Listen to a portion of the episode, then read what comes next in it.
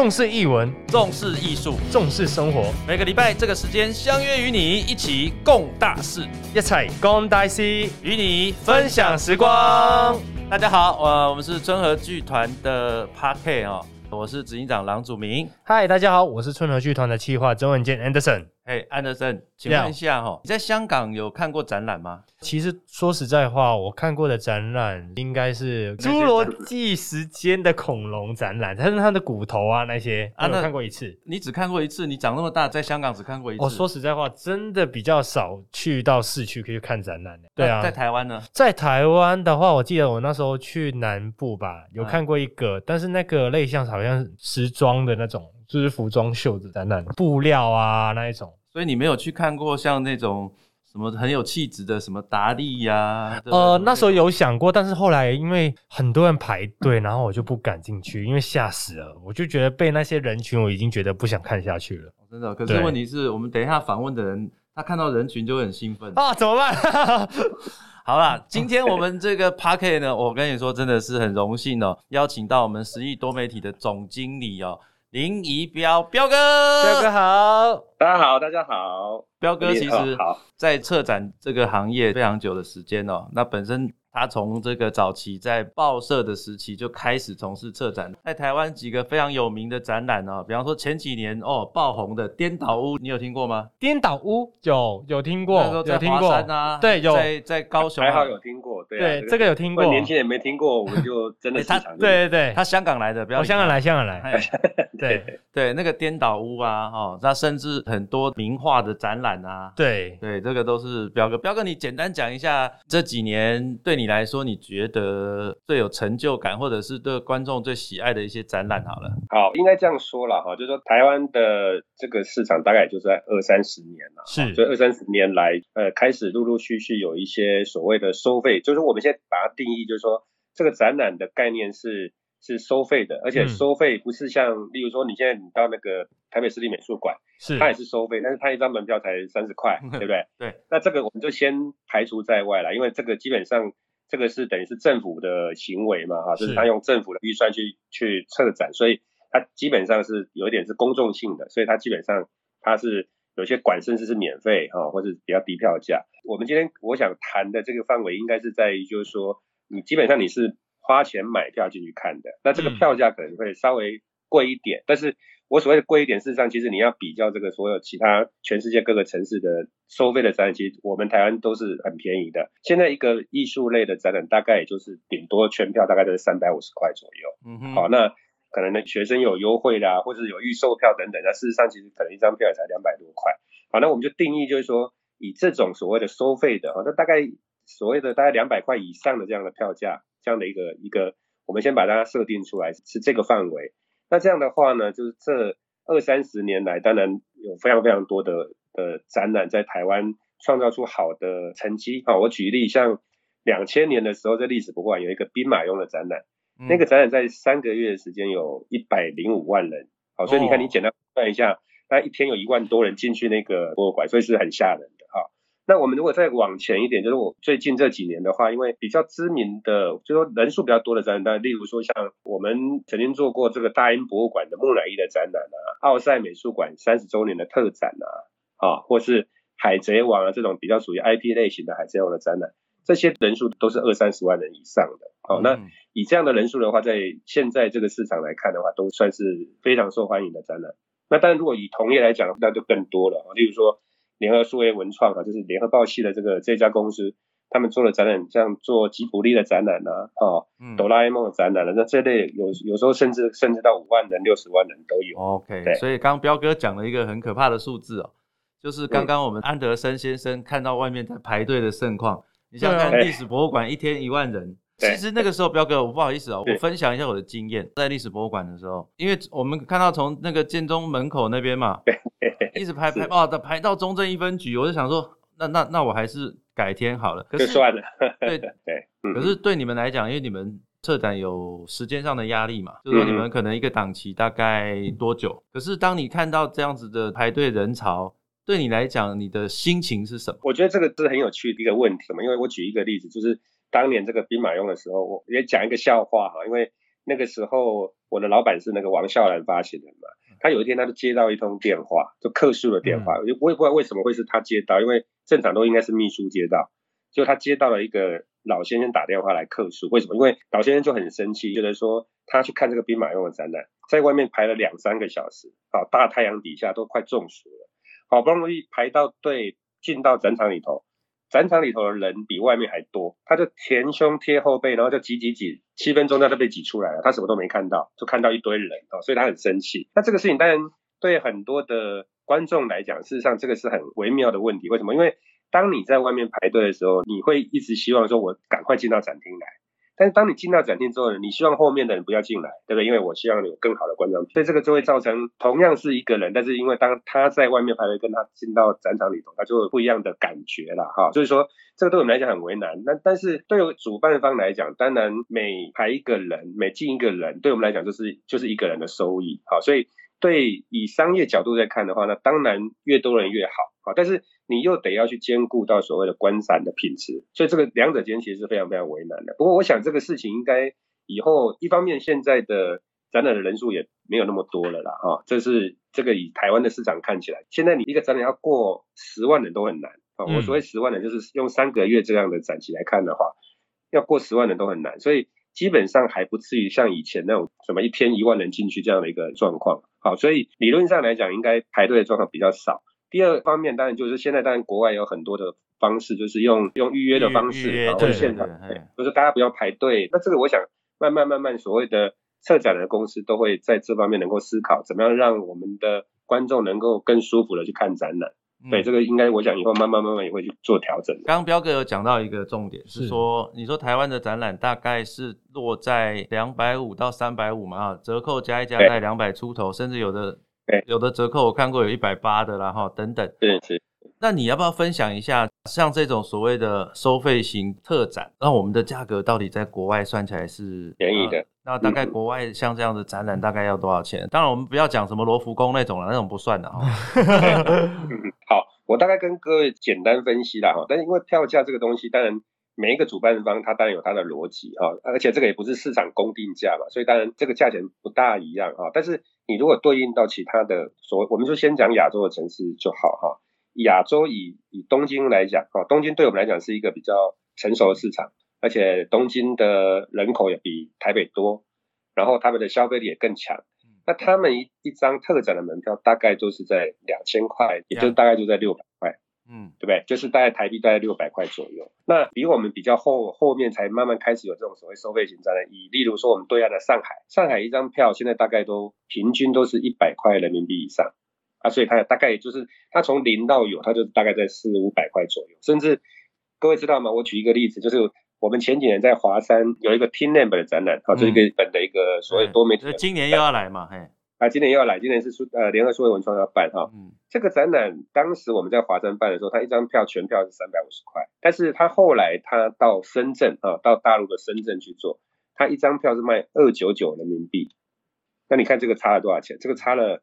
哦，差了快五倍啊，就是说它的票价的一个状况，但是人数它是我们的一倍哦，就是我们在在台北大概二十万人，结果他们在深圳有四十万人。哦，所以你看这个这个比例差距是很大的，但这样去做比较，就我刚刚例如提到，理论上来讲，香港的消费力或者他们的收入应该都比台湾高，但是因为台香港很特别啊，就是香港在所谓的展览这个市场好像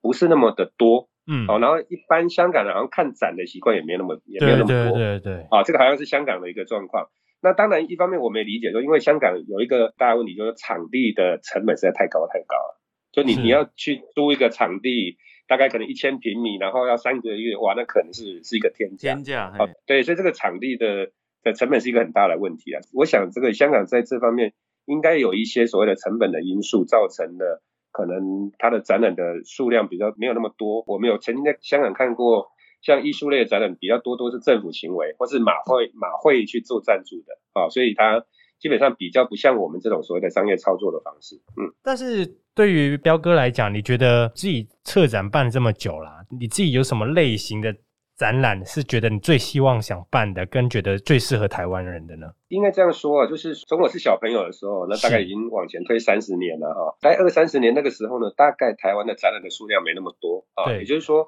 我们以台湾的习惯，大概会办的时间大概又就是暑假，不然就是寒假。为什么？因为寒假、暑假呢，学生才有放假。那因为我们的展览的市场哈，它主要的 TA 基本上就是以学生为主，当然另外一个就是上班族哈，就在这个年龄层是我们主要的一个一个观众的来源啊，所以大概都会落在寒假跟暑假。在二三十年前呢，大概就只有两个单位会办展览，好，一个就是中时报系，一个就联合报系，那其他的其实很少。那那个时候呢，就是你一个暑假，那个时候只有你们两家报社而已啊。对，哎，也是啦，就是说两家为什么两家报社去办这个展览啊？基本上它不是以获利为考量的。当时那个时候其实报纸是很赚钱，联合跟中时这是等于是台湾的两大报，他们在本身本业营收上面就赚很多钱啊，所以他们有点是回馈社会这样的概念，所以他们才去办。后来慢慢慢发展去做这些展览啊，所以那个时候不是用所谓的商业角度去看它的时候，当然它那个时候办的呃逻辑上面是是不大一样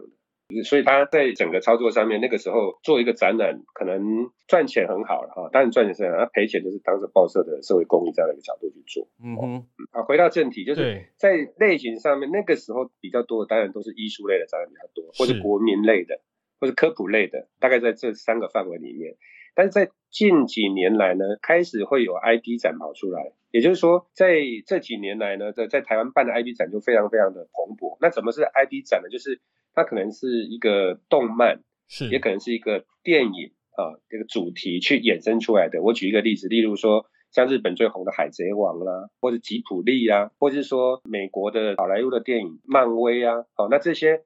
它可能本身原本都是电影，然后转换成一个 IP 的展览。那这几年在台湾，大概日本、美国的一些大型的 IP 几乎都到过台湾办过展览了。这是这几年台湾比较发展出来这种类型的。那当然在更往前推一点，现在开始做比较多所谓的科技跟艺术结合的展览。例如刚刚我们讲到 Team Lab，它开始慢慢就是跟科技去做一些结合。这个是当然是慢慢慢慢演化出来。所以以台湾的市场来看的话，不脱于这些。范围了哈，艺术类的展览，或是科普类的展览，或是国民类的展览啊，然后一个是 IP IP 类型的展览，那当然有一些是比较娱乐类型的展览啊，例如说，好像现在也有我们有一个同业办一个失败的展览，或是以前有做过失恋的展览，好，那这种类型当然基本上都我们在设定上都把它当做是一个比较娱乐性质的啊，因为它就是一个呃一个主题，那这个主题是观众有兴趣的啊，所以它它有可能就会触发他。去买票的这样的一个动机，我我想现在当然现在这个年代是一个网络的时代，那在网络的时代，其实尤其现在年轻人在网络上面其实可以得到非常多的资讯。那就你这几年哦，这二三十年观察来讲，在展览年龄层上面有什么样的变化吗？哈，我是指说，那像一般这种艺术类的展览的话，那你会觉得它现在能够吸引的是什么样子？嗯。我们如果用我们过去的经验呢，像十一来讲，就是我们办展览之后，大概都会去做一些出口民调。嗯，那出口民调，我们的想法是说，当然一方面也去了解，就是说来看展的这个在观众的轮廓，也去做一些所谓的，例如说我们在行销上面的一些校正，因为你可能你在下一个预算下在哪里，结果透过这个管道来的的观众不多的话，那就知道下一次可以做一些调整。那如果用这个轮廓来看的话，我大概用比较大的轮廓，它大致上是这样子，就是以台湾的市场来讲的话，应该是女性多于男性，就是说用整体的展览的一个轮廓来看，女性看展的的人数比较多，然后它年龄层呢大概介于十五岁到四十五岁，所以这个年龄层是我们主要的看展的对象。然后，那当然意思不是说四十五岁以上就没有人看展了，而是说在比例上面是这个年龄层是比较多。那这个年龄层就是它涵盖的，当然已经是以学生加上上班族这个年龄层为主。那在学历上面，可能它就是一个学历越高，可能他来看展的意愿就更高，大概会比较大部分都在大学、呃研究所各方面，那就呃就是说在这个学历上面是大概是这样的一个分布。呃，那当然也要看，就是说当他可能是科普类型的，那当然他的年龄层相对就会降低啊，因为例如说你做一个长毛象的展览。那可能就是小孩子会看的，一呃的兴趣都会比较高，但是因为他来看，小朋友不会自己来看嘛，那他可能就是爸爸妈妈要带他们来看，啊，所以他的年龄层就会不大一样，所以不同的类型就会不一样的年龄层的分布。但是彪哥，你觉得你办这些展览啊，有没有一些很困难的地方吗？应该这样说，办展哦，其实讲起来蛮繁复的啊。我我举一个例子，就是说，假设我要测一个艺术类的展览，可能它它从筹备到开展了，可能大概都要两年以上的时间。两年，那为什么？因为对我举一个例子，像我们本来今年暑假要做达利的展览啊，但是因为现在疫情嘛哈，是，呃，可能要延到寒假去。以达利这样展览，就是说，因为它有艺术品要从国外借到台湾来，好，对，那这些艺术品要来，那当然这个就牵涉到，就是你从哪一个藏家，或是你从哪一个博物馆或美术馆要借展，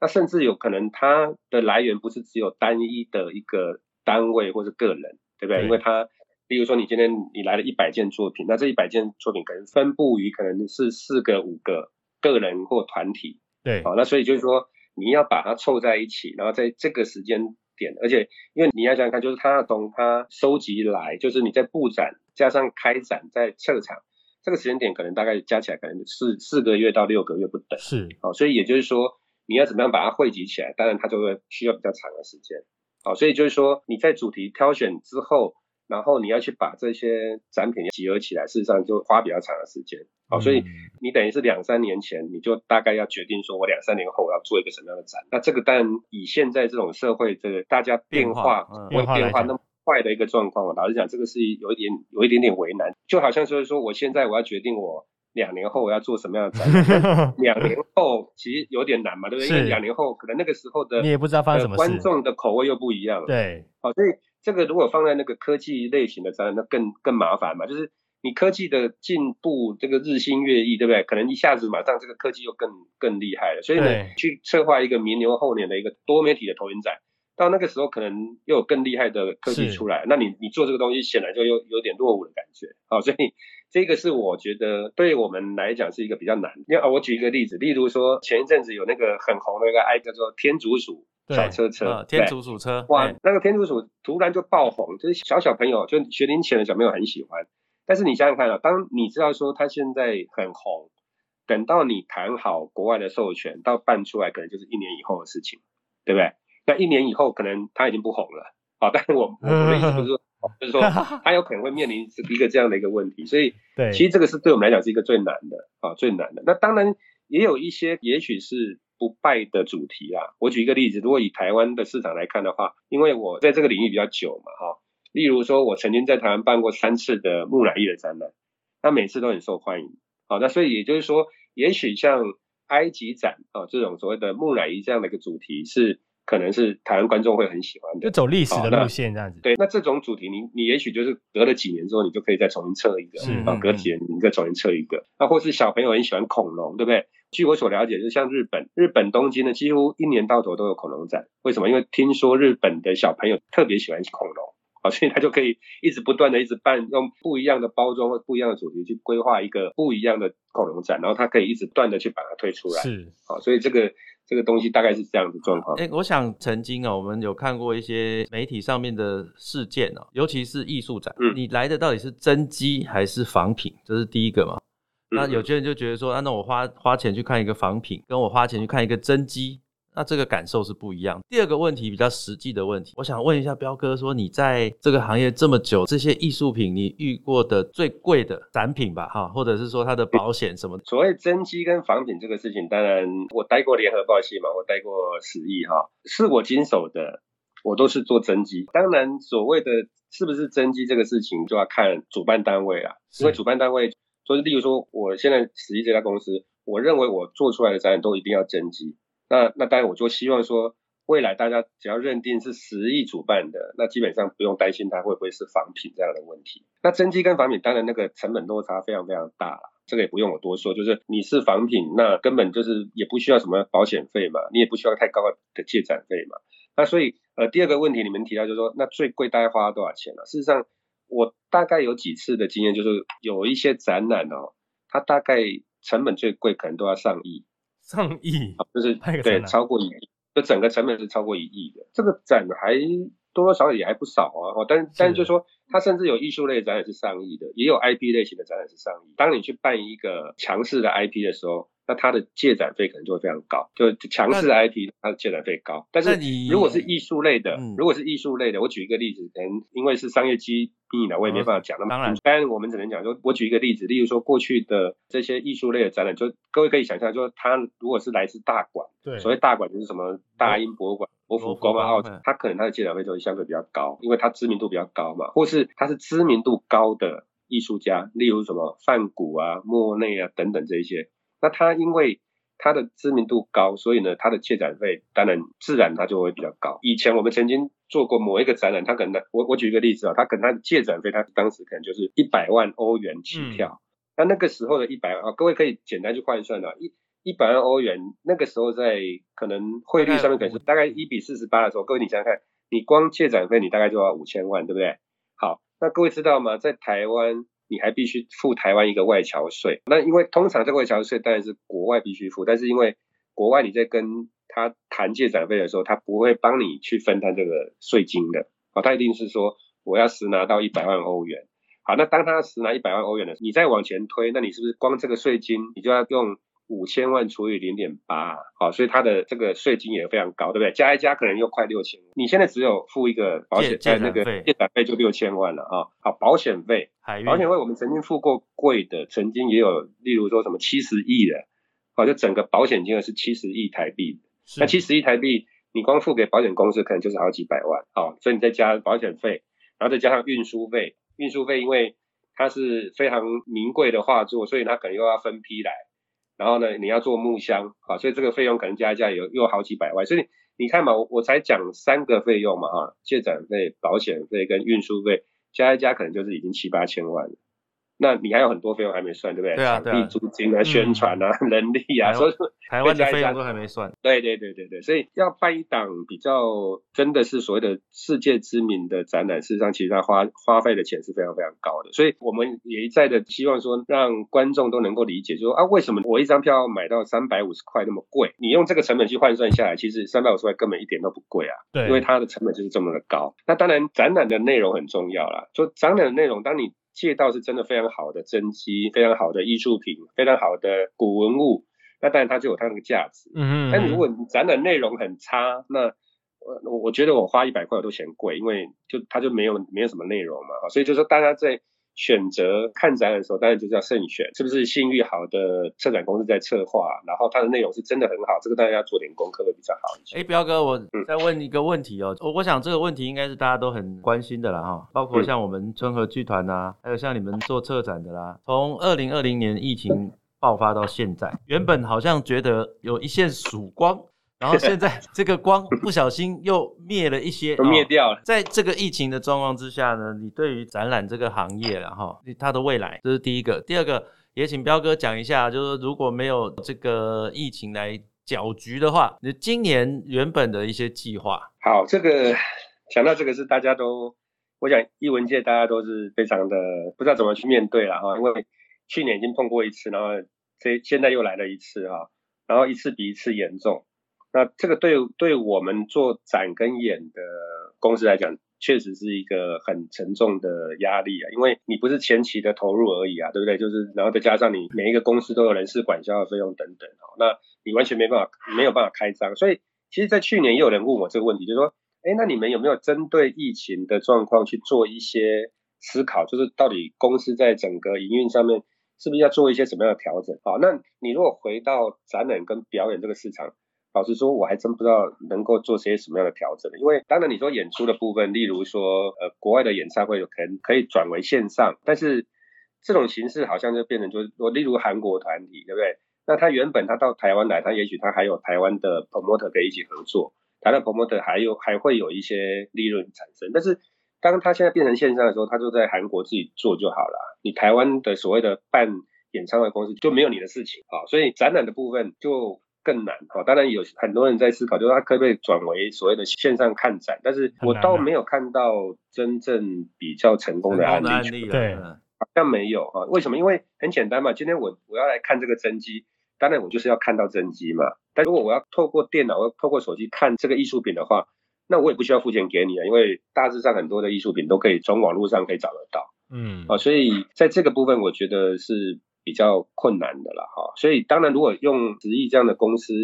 在思考这个问题的时候，那当然我们只能另外再去思考，就是说我除了做展览跟表演以外，我可不可以做哪一个部分可以有其他的营收的可能性？所以因此像十亿最近我们就去做什么大道城的货柜市集呀，嗯，那也许那个东西跟译文不是那么的完全 match，但是它我们也可以导入一些文化艺术的活动在里面啊。但是可能它的主要的营业内容当然还是比较偏餐饮的啊，所以这个是我们在思考，就是说啊，那我展演市场现在变得比较辛苦之后。那我可以做一些什么样的调整啊？那这个当然是是用公司的角度看这个事情，但如果用展演这个市场，说实在话，我还是觉得真的是蛮压力蛮沉重的啊，因为这个疫情的状况这样下去的话，真的是很难负荷的啦。